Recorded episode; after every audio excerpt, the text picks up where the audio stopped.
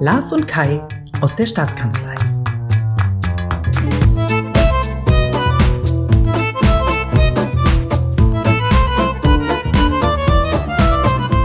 Heute mit dem Corona-Update für Brandenburg. Liebe Hörerinnen und Hörer, herzlich willkommen zu Folge 3 unseres Podcasts. Mein Name ist Lars Wienecke und ich schaue mal, ob mein Kollege Kai Dietrich auch schon in seinem Homeoffice in der Leitung ist. Kai, bist du da? Ja, ich bin hier und ich begrüße auch alle Hörerinnen und Hörer. Kai, was haben wir uns denn für heute vorgenommen? Kannst du das mal kurz erklären? Ja, heute haben wir ein bisschen was Besonderes vor. Wir beide, Lars und ich, wir sitzen ja gerade nicht nur im Homeoffice, sondern wir sind auch damit befasst, Bürgerfragen zu beantworten. Und zwar alle Bürgerfragen, die per Mail an die Landesregierung gestellt werden. Wir haben uns überlegt, wir nehmen mal die zehn am häufigsten gestellten Fragen und geben Antworten dazu. Alles klar, dann würde ich vorschlagen, dass wir direkt in die Folgen gehen und ich stelle dir die ersten fünf Fragen und danach tauschen wir. Klingt ja fast so, als hätten wir es nicht vorher abgestimmt, Lars. wir machen das genauso. Okay. Also Kai, die Frage, die wir ja wirklich am allermeisten gestellt bekommen, ist diese. Was ist eigentlich noch erlaubt beim Thema Oster- und Familienbesuch? Also vielleicht zunächst mal ausgehend von ein paar grundsätzlichen Regeln zum besseren Verständnis. Wir sind ja zurzeit alle aufgefordert, Kontakte zu Menschen außerhalb unseres Haushalts auf ein absolutes Minimum zu beschränken. Nur so und natürlich unter strenger Einhaltung der Abstands- und Hygieneregeln können wir das Coronavirus ausbremsen und dadurch schwache ältere Menschen schützen. Und deshalb sind Treffen von mehr als zwei Personen zurzeit verboten. Genauso das Betreten öffentlicher Orte, also Straßenwege, Plätze, Parks, bis zum 19. April vorerst nicht gestattet. Von den Regeln abweichen kann nur, wer triftige Gründe vorweisen kann. Und die sind in der Brandenburger Corona-Verordnung aufgeführt. Beispiele, der Weg zur Arbeit, zur Lebenspartnerin, zum Einkaufen, zu wichtigen Arztterminen, zur Blutspende. In Paragraph 11 der Verordnung findet sich die ganze Liste. Osterbesuche und Familienfeiern stehen da nicht dabei. Und deshalb auch die klare Antwort, Besuche empfangen oder selber einen abstatten, geht nicht, darf nicht, wirklich nicht.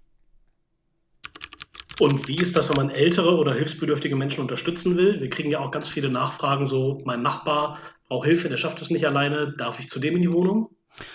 Ja, das ist weiterhin möglich. Die Corona-Verordnung erlaubt hier ausdrücklich Ausnahmen, um ältere, kranke, hilfsbedürftige Menschen zu unterstützen, zu versorgen etc. Allerdings gilt das nur, wenn die Angehörigen noch zu Hause wohnen bzw. privat betreut werden. Patienten in Krankenhäusern, Reha-Einrichtungen, Bewohner von Pflegeheimen dürfen zurzeit leider keinen Besuch empfangen. Das ist ein besonders harter Einschnitt und aus Gründen der Sicherheit aber unumgänglich. Ausnahmen gelten für schwerstkranke Menschen. Besonders in Fällen der Sterbebegleitung sind Besuche von nahestehenden Personen natürlich weiterhin möglich. Fragen, die wir auch ganz viel bekommen, sind Fragen, die sich rund um die Kinderbetreuung drehen. Wo und wie kann ich denn jetzt gerade mein Kind betreuen lassen? Das Thema erreicht uns ja in ganz unterschiedlicher Form. Und hier zeigt sich auch stellenweise, dass die Corona-Verordnung und die Lebenswirklichkeit an manchen Stellen wirklich nicht befreundet sind. Das erlaube ich mir mal als Papa zu sagen an dieser Stelle. Andererseits ist auch klar, es geht hier um Krisenmanagement und das wird nie ohne Reibungspunkte möglich sein. Also, Krippen, Kitas und Horte sind ja seit drei Wochen für Kinder nur noch geöffnet, die in einen Anspruch auf sogenannte Notfallbetreuung haben. Das gilt vor allem dann, wenn beide Sorgeberechtigte oder bei Alleinerziehenden der oder die Sorgeberechtigte in Berufsgruppen der sogenannten kritischen Infrastruktur arbeiten. Im medizinischen und pflegerischen Bereich reicht mittlerweile auch nur ein Elternteil für den Anspruch, wenn keine andere Betreuungsmöglichkeit vorhanden ist. Schwieriger wird es in Familien, die auf diesen Anspruch nicht zurückgreifen können. Oft erreichen uns Fragen, ob nicht wie üblich Oma und Opa einspringen können, gerade jetzt in den Ferien. Die Antwort ist für viele unbefriedigend.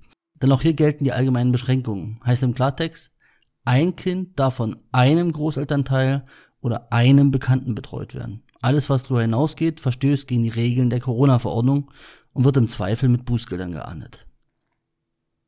Dann hat uns eine Frau gefragt, ob der Vater ihres Kindes eigentlich bei der Geburt mit dabei sein darf. Also ob der Vater mit in den Kreissaal kommen darf. Wie sieht das aus, Kai? Da kann ich nur empfehlen, dass sich werdende Eltern vorher sehr, sehr gut informieren sollten. Also die Landesregierung hat die Begleitung in den Kreissaal und den Besuch von Mama und Kind später dann auf der Neugeborenenstation nicht grundsätzlich verboten. Allerdings haben die Kommunen und die Kliniken selbst das Recht, die Regeln zu verschärfen. Und das ist in vielen Orten auch schon passiert. Ich weiß zum Beispiel aus Potsdam, dass die Geburtsbegleitung leider nicht mehr möglich ist, um das Infektionsrisiko für andere Patientinnen und Patienten zu minimieren. Okay, und die letzte Frage, die ich dir noch stellen möchte, ist auch eine, die wirklich wahnsinnig oft kommt, nämlich viele Leute interessiert, ob sie eigentlich noch raus in die Natur dürfen, ob sie in den Wald gehen dürfen. Ich erinnere mich an eine Anfrage, dass jemand gefragt hat, ob er im Wald noch Naturfotos machen darf. Wie ist das, Kai, mit dem Rausgehen? Er wollte mit seiner Frau im Wald Naturfotos machen, Lars. Aber schön, dass ich nochmal einen positiven Punkt machen darf. Sport, Bewegung an der frischen Luft, spazieren gehen, joggen, Fahrradfahren, paddeln, All das ist ja gut und wichtig für unsere Gesundheit und deshalb auch in Corona-Zeiten und sogar an öffentlichen Orten erlaubt. Aber Achtung, auch hier gilt das Gebot des Mindestabstands. Deshalb sollten beliebte Ausflugsziele, stark überlaufene Wege auch, am besten gemieden werden. Dann noch besser auf abgeschiedenen Pfaden neue Brandenburger Lieblingsorte entdecken.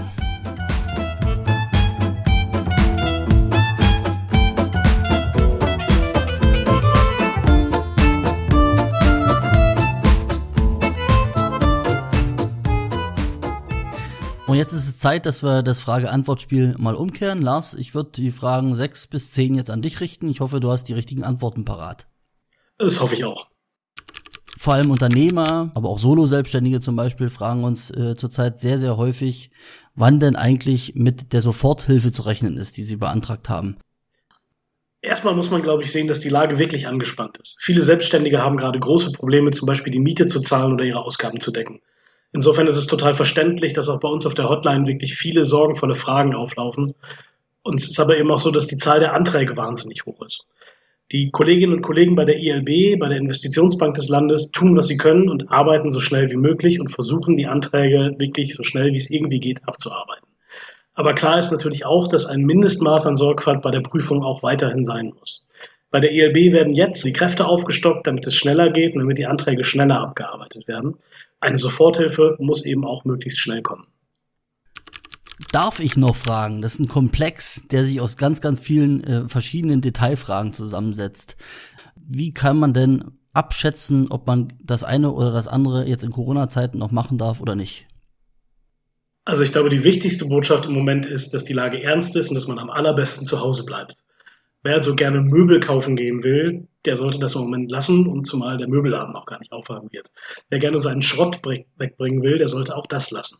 Und was sowieso überhaupt nicht geht, ist eine Party zu feiern, Freunde einzuladen und es irgendwie richtig krachen zu lassen. Was man aber noch darf, ist zum Beispiel auf die Datsche fahren, auf den Zweitwohnsitz fahren, den besuchen. Man darf auch noch das Auto in die Werkstatt bringen, wenn das notwendig ist, wobei ich auch da immer raten würde, nochmal zu hinterfragen, ob der Termin im Moment gerade wirklich dringend sein muss. Und natürlich darf man auch noch mit dem Hund zum Tierarzt. Das fragen uns auch ganz viele. Der Tierschutz muss gewährleistet sein. Also darf man, wenn der Hund krank ist, den auch zum Tierarzt bringen. Und ganz grundsätzlich finde ich, dass man auch ein bisschen selbst den gesunden Menschenverstand befragen sollte. Man sollte sich selbst fragen, was ist hier gerade eigentlich sinnvoll und verantwortungsvoll machbar. Gibt es wirklich einen triftigen Grund, dann ist auch vieles möglich. Aber wenn es den eben nicht gibt, dann sollte man es auch wirklich lassen. Lassen kann man in aller Regel einen festgeplanten Umzug nicht. Ist das noch erlaubt? Ich vermute mal, nach Brandenburg rein geht, aber von Brandenburg weg müsste eigentlich grundsätzlich verboten sein, oder? Naja, aus Brandenburg weg will ja sowieso keiner ziehen. Also die Antwort ist, man darf umziehen. Ähm, problematisch wird es aber, wenn man alle seine Kumpels zum Helfen zusammenholen will. Hier gelten nämlich die gleichen Regeln wie überall sonst auch. Also entweder hilft die ganze Familie mit, mit der man zusammen wohnt, oder aber nur eine Person aus einem Hausstand mit einer Person aus einem anderen Hausstand. Und zu zweit kann so ein Umzug ja doch ganz schön anstrengend werden. Was dagegen noch erlaubt ist, ist die Beauftragung eines Umzugsunternehmens. Die dürfen weiterhin arbeiten. Und für alle gilt natürlich sowieso, dass die Hygiene- und Abstandsregelungen dabei einzuhalten sind viele Brandenburger, gerade so aus dem Berliner Speckgürtel, die machen sich gerade Sorgen, weil sie die Abstandsregeln gefährdet sehen. Und zwar durch Berliner Bürgerinnen und Bürger, die vor allem an den Wochenenden sozusagen das Umland bevölkern, um sich dort in Wäldern, an Seen und so weiter aufzuhalten äh, und die Natur zu genießen. Und die ganz konkrete Frage, die uns dann gestellt wird, wann machen wir endlich die Brandenburger Grenze dicht, dass an dieser Stelle mal Ruhe ist? Also zum jetzigen Zeitpunkt kann man nur sagen, dass nicht geplant ist, die Grenzen dicht zu machen. Berlin und Brandenburg sind gemeinsam die Hauptstadtregion, wahnsinnig eng miteinander vernetzt. Es gibt täglich Zehntausende Berufspendler.